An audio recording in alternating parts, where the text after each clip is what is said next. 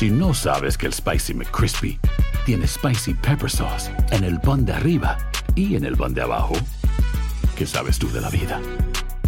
Para, pa, pa, pa. Hola, soy Jorge Ramos y a continuación escucharás el podcast del Noticiero Univisión. El programa de noticias de mayor impacto en la comunidad hispana de Estados Unidos. Buenas noches, Silvia. Comenzamos el noticiero en Ecuador, donde encapuchados fuertemente armados entraron a un canal de televisión en Guayaquil durante una transmisión en directo y obligaron a sus empleados a tirarse al piso. Y a esto le siguieron disparos y se oyeron gritos. El violento incidente se produjo un día después de que el presidente Daniel Noboa decretara el estado de excepción y toque de queda por la fuga del jefe de una banda criminal. Guillermo González tiene lo último de la tensa situación en Ecuador. Un grupo de terroristas encapuchados irrumpió violentamente en los estudios del canal TC Televisión en Guayaquil, en medio de una transmisión en vivo. Los atacantes encañonaron a los periodistas, a los camarógrafos y a todo el personal técnico que estaba en ese momento realizando uno de los programas habituales del canal televisivo. Los terroristas lanzaron insultos contra las personas que se encontraban al aire dentro del estudio. Los amenazaron y les hicieron tenderse en el suelo mientras les apuntaban con armas de fuego. Frente a las cámaras, los atacantes gritaron que estaban allí para que, según ellos, se supiera que con la mafia no se juega. Algunos de los atacantes tenían granadas en sus manos, otros portaban machetes. Unos estaban con sus rostros cubiertos y otros no. Tras varios minutos de mucha tensión, la policía logró evacuar la sede del canal de televisión y dijo que se está evaluando el estado de salud de cada uno de los rehenes que fueron rescatados. Los atacantes fueron arrestados. Esta tarde el expresidente Rafael Correa se pronunció sobre la crisis en su país. Hoy es momento de la unidad nacional. El crimen organizado le ha declarado la guerra al Estado. Y el Estado debe prevalecer. El Estado debe vencer. Presidente Daniel Novoa, tenga todo nuestro total y restricto respaldo.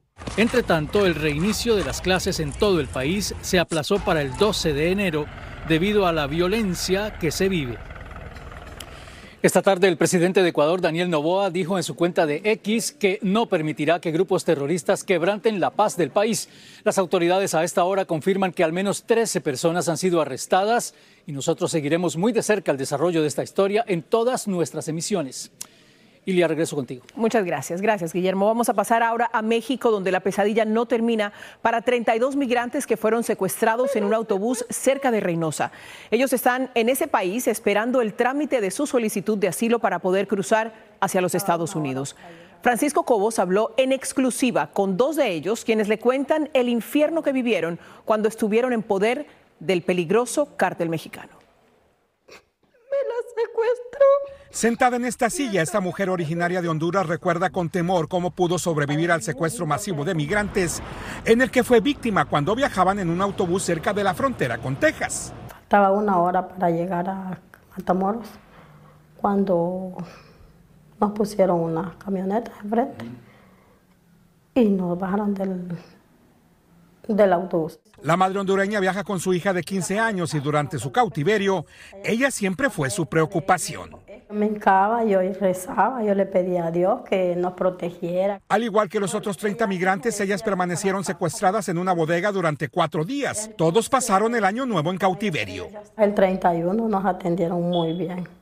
Nos daban pizza, llevaron mucha pizza. La madre de familia dijo que su hija ya había sido secuestrada por su padre en Honduras, por eso decidió salir huyendo.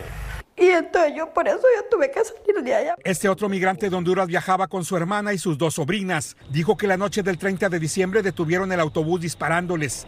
Todos los agresores estaban armados y uniformados con ropa de combate.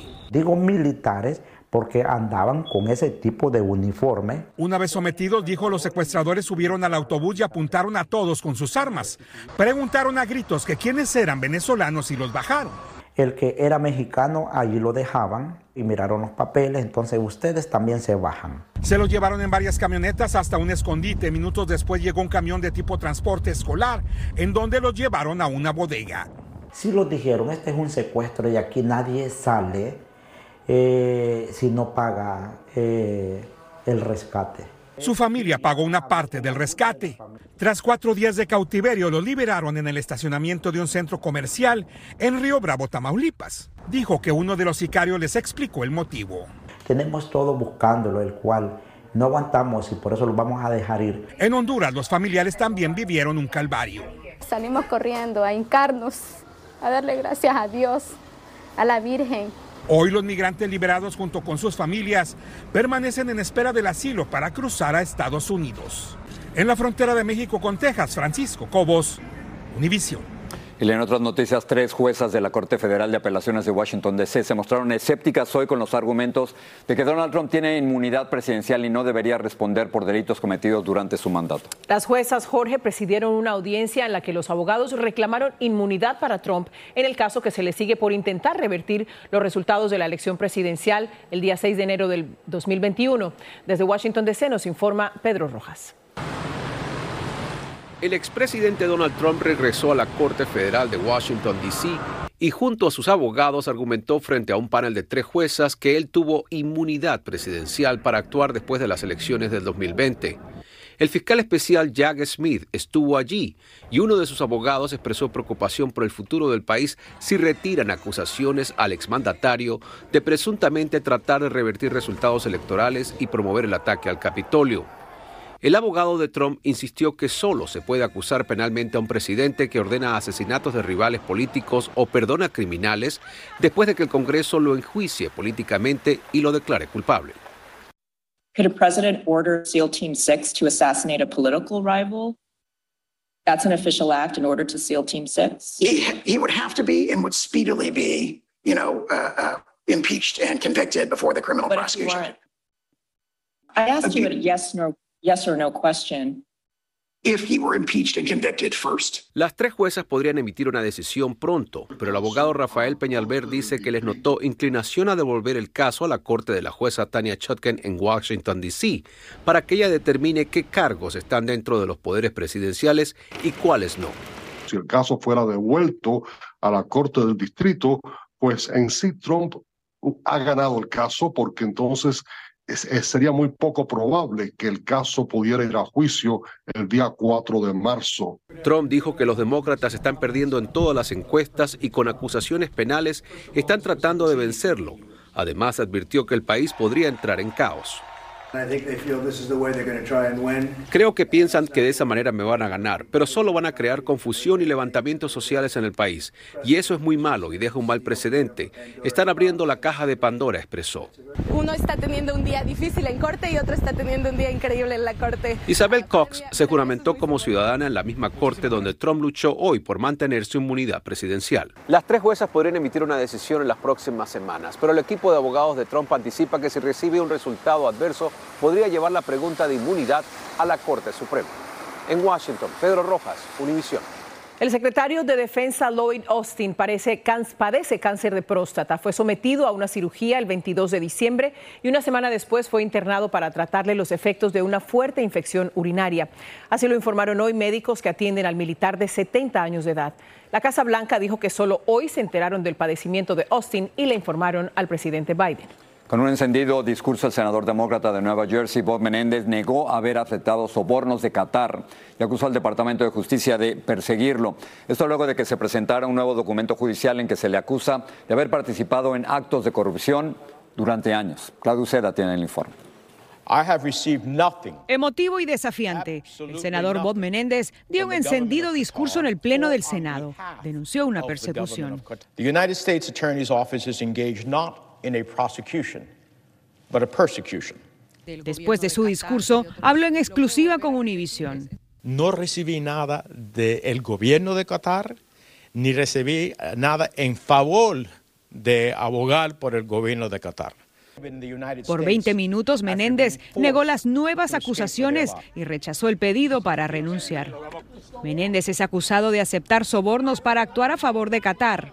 Sobre las afirmaciones de que Menéndez hizo comentarios públicos a favor de Qatar para que un empresario consiguiera una inversión, dijo que se trataba de un toma y daca, que es parte de su rol como senador. Ese es el proceso diplomático que se lleva. Criticar y a la, misma vez eh, felicitar cuando hacen algo bien de eh, eh, crear una consecuencia cuando haces algo mal y de dar un bono cuando haces algo bien. Fiscales federales alegan que Menéndez aceptó entradas para la Fórmula 1, lingotes de oro y dinero en efectivo como parte de una trama de corrupción. Previamente fue acusado de actuar a favor del gobierno de Egipto. Este senador demócrata nos dijo que esperaba que Menéndez anunciara su renuncia y que debe de ser expulsado. Después del discurso, el senador Menéndez indicó que aún no ha decidido si va a buscar la reelección, pero aclaró que aún tiene tiempo de pensarlo. En el Capitolio, Claudio Seda, Univision. Si no sabes que el Spicy McCrispy tiene Spicy Pepper Sauce en el pan de arriba y en el pan de abajo, ¿qué sabes tú de la vida? Para, pa, pa, pa. Gracias por seguir con nosotros en el podcast del Noticiero Univisión. Con las nevadas y los vientos en los grandes lagos y en el noreste del país provocaron cancelaciones de vuelos y muy pobre visibilidad en las autopistas. Jorge ya está con nosotros, nuestra meteoróloga Jessica Delgado, y nos habla de la intensidad de esta tormenta invernal. Cuéntanos, Jessica. Ilia Jorge, una poderosa tormenta que está trayendo todo tipo de impacto meteorológico, desde nieve hasta un brote de tiempo severo. Y claramente podemos ver en la imagen de radar esta línea pronunciada de tormentas que ha comenzado desde esta mañana desde la Florida hacia Nueva York y fuertes nevadas que en estos momentos están impactando el área de los Grandes Lagos. ¿Cuál va a ser la trayectoria? Esta tormenta continuará desplazándose sobre el área de los Grandes Lagos durante el transcurso de esta noche. No es hasta mañana cuando estará entrando hacia Canadá, donde estas condiciones comenzarán a mejorar paulatinamente durante horas matutinas para el noreste del país y también para el área de los Grandes Lagos, donde esas nevadas van a ser ligeras mañana por la mañana. Fuertes nevadas, vientos dañinos, lluvias intensas con riesgo de inundaciones y tiempo severo continuarán siendo la amenaza por lo menos hasta esta medianoche. Hay millones bajo alerta. Para el medio oeste, alertas invernales. Para el sur y este del país, alertas por fuertes vientos. Esos vientos frente a la costa pudieran alcanzar las 70 millas por hora. Desde Carolina del Sur hacia Massachusetts estamos hablando de advertencias por inundaciones repentinas, condiciones ventosas que pudieran traer cortes eléctricos. Desde los grandes lagos hacia el noreste del país estaremos viendo ráfagas que pudieran superar las 40 millas por hora. Además, el alto riesgo de inundaciones que continuará presente desde Tallahassee hacia Portland durante el transcurso del día. Vamos a estar viendo acumulados de lluvia entre 2 a 3, principalmente desde Washington hacia Boston. Así que la tormenta continuará impactando por lo menos hasta la medianoche y no hay que bajar la guardia porque la posibilidad de tornados continuará por lo menos hasta esta noche.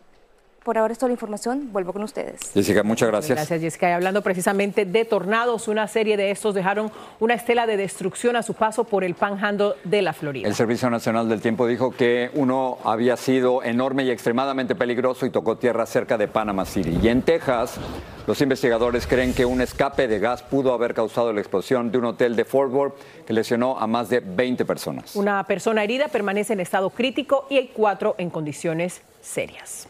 Calor, un reciente informe dice que el 2023 fue el año más caluroso a nivel mundial en por lo menos 125 mil años. Julio y agosto fueron los meses más cálidos. En Estados Unidos, California, Arizona, Texas, Luisiana y Florida tuvieron temperaturas récord que superaron los tres dígitos por varios días consecutivos. Y el fenómeno del niño es uno de los factores que más contribuyeron a todo esto. 28 mil millones de dólares, eso es lo que costaron los daños de los desastres naturales en Estados Unidos durante el 2023. Esa cifra convierte al año pasado en el más costoso de la historia. Nueva York comenzó hoy a desalojar de los refugios de la ciudad a las familias migrantes que han estado viviendo ahí durante más de 60 días y también a los migrantes solteros que estuvieron en esos refugios durante un mes. En Nueva York, Blanca Rosa Vilches habló con algunas familias desalojadas incertidumbre y angustia entre los que tuvieron que salir de los refugios de Nueva York en donde vivieron hasta hoy. ¿Qué hago? ¿Qué hago? ¿Cómo van a comer mis hijos? ¿Cómo voy a darles algo? ¿De qué manera los voy a ayudar? Si no me dejan ni vender mi gelatina. Jaini Gallegos cruzó la frontera con sus tres hijos. ¿A dónde va a ir? No sé, no sé. Lleva cuatro meses en un refugio. Que nací como yo lloro, muchas madres lloran con sus hijos acá afuera del frío. Eso le pido a Dios, que nos ayude. A las familias después de dos meses en un refugio y a los solteros después de un mes, la ciudad de Nueva York les ayuda a buscar otro lugar en caso no cuenten con uno para vivir, dice el comisionado. Se les da prioridad a las personas que están recién llegadas. Nos siguen llegando unas 10 mil personas al mes, por lo tanto tenemos que tomar estos pasos. Pero las colas para buscar otro lugar donde vivir son largas y muchos los inconvenientes para las familias con hijos en edad escolar. Del Roosevelt me vine, me mandaron para acá y de aquí lo tuve que inscribir en la 135. Almuerzo, almuerzo. Sin autorización para trabajar, algunos se autosostienen vendiendo comida. De verdad que pensé que era diferente, que era un país que de repente podríamos salir adelante mejor que nuestro país. ¿No cree usted que esto está generando mucho más caos todavía? Lo que hemos dicho es que este caos y confusión tiene que ver con, con las acciones del gobernador Abbott y el poco apoyo que hemos recibido del gobierno federal. Hoy se inicia una etapa muy difícil para las personas que viven en estos refugios y que al parecer no desalienta a los que todavía quieren venir aquí. En la ciudad de Nueva York, Blanca Rosa Vilches, Univisión. Hablemos ahora de una de nuestras principales obligaciones. El Servicio de Recaudación de Impuestos anunció que a partir del próximo 29 de enero comenzará a recibir nuestras declaraciones del año tributario 2023. Como es costumbre, la devolución se le enviará dentro de los 21 días posteriores a la aceptación de la declaración. Para saber qué tan rápido va a recibir su reembolso, puede utilizar la herramienta ¿Dónde está mi reembolso? En la misma página de la agencia. El 15 de abril es la fecha límite para enviar la declaración o para solicitar una prórroga. La Cruz Roja Americana declaró una emergencia por escasez de sangre. Esa organización suministra el 40% de la sangre en Estados Unidos y la escasez afecta a las cirugías y a las personas con enfermedades crónicas que requieren transfusiones. La Cruz Roja dijo que se necesitan 8 mil donaciones de sangre adicionales cada semana para mantener la demanda de los hospitales. Es muy, muy interesante porque el celular de uno de los pasajeros de Alaska Airlines que cayó de 16 mil pies de altura fue encontrado intacto por un residente en Portland, Oregon. Increíble. Se estima que pudo haber caído a una velocidad que ronda las 120 millas por hora, haciéndolo un proyectil peligroso. Afortunadamente no golpeó a nadie. Luis Mejí tiene la información. Por todas las maravillas que se pueden lograr con un celular, la ciencia todavía no los ha hecho indestructibles. Es cierto que son más fuertes que los de antes, pero aún siguen siendo un poco delicados. Este, se cayó con la, la pantalla para abajo y ya cuando lo, lo volteé ya estaba totalmente bien quebrado. ¿Quién no ha roto alguna vez un celular cuando se nos cae de las manos? Aproximadamente un 60% de las personas que traen los teléfonos vienen por pantalla rota. ¿Cómo es posible entonces que un iPhone se haya caído de un avión a 1600 pies de altura y casi no tenga un rasguño? El celular se escapó por el agujero del avión de Alaska que perdió una puerta en vuelo y fue encontrado por un vecino cerca de Portland. It was still pretty clean, no scratches on it. Sean Bates encontró el iPhone junto a la carretera en muy buenas condiciones. Interesante porque muchos celulares no sobreviven a accidentes menores. Definitivamente esta no fue una caída de 16.000 pies, pero este teléfono no tuvo la misma buena suerte que el que cayó del avión. Y la suerte tiene mucho que ver porque determina cómo y dónde cae pero también están las leyes de la física. A partir del modelo 12 para acá, estos dispositivos han estado reforzados con diferentes materiales. Eh, la tecnología que ellos llaman, o como les gusta llamarles, se llama Ceramic Shield. Aquí se conjugaron materiales más fuertes, la resistencia del aire y la fortuna de no caer sobre el concreto. Tiene mucho que ver con qué protección le pongamos al teléfono. Por las dudas, siga agarrándolo fuerte. En San Francisco Luis Mejir, Univisión. Yo quiero ese protector, ¿eh? Me sigue, Ah, 16,000 pareciendo, pies, sí. me sigue pareciendo increíble lo que pasó. Y la manera en que cae, ¿no? Wow, wow. Con eso nos vamos. Eso es, eso es duro. Buenas noches. Así termina el episodio de hoy del podcast del Noticiero Univisión. Como siempre, gracias por escucharnos.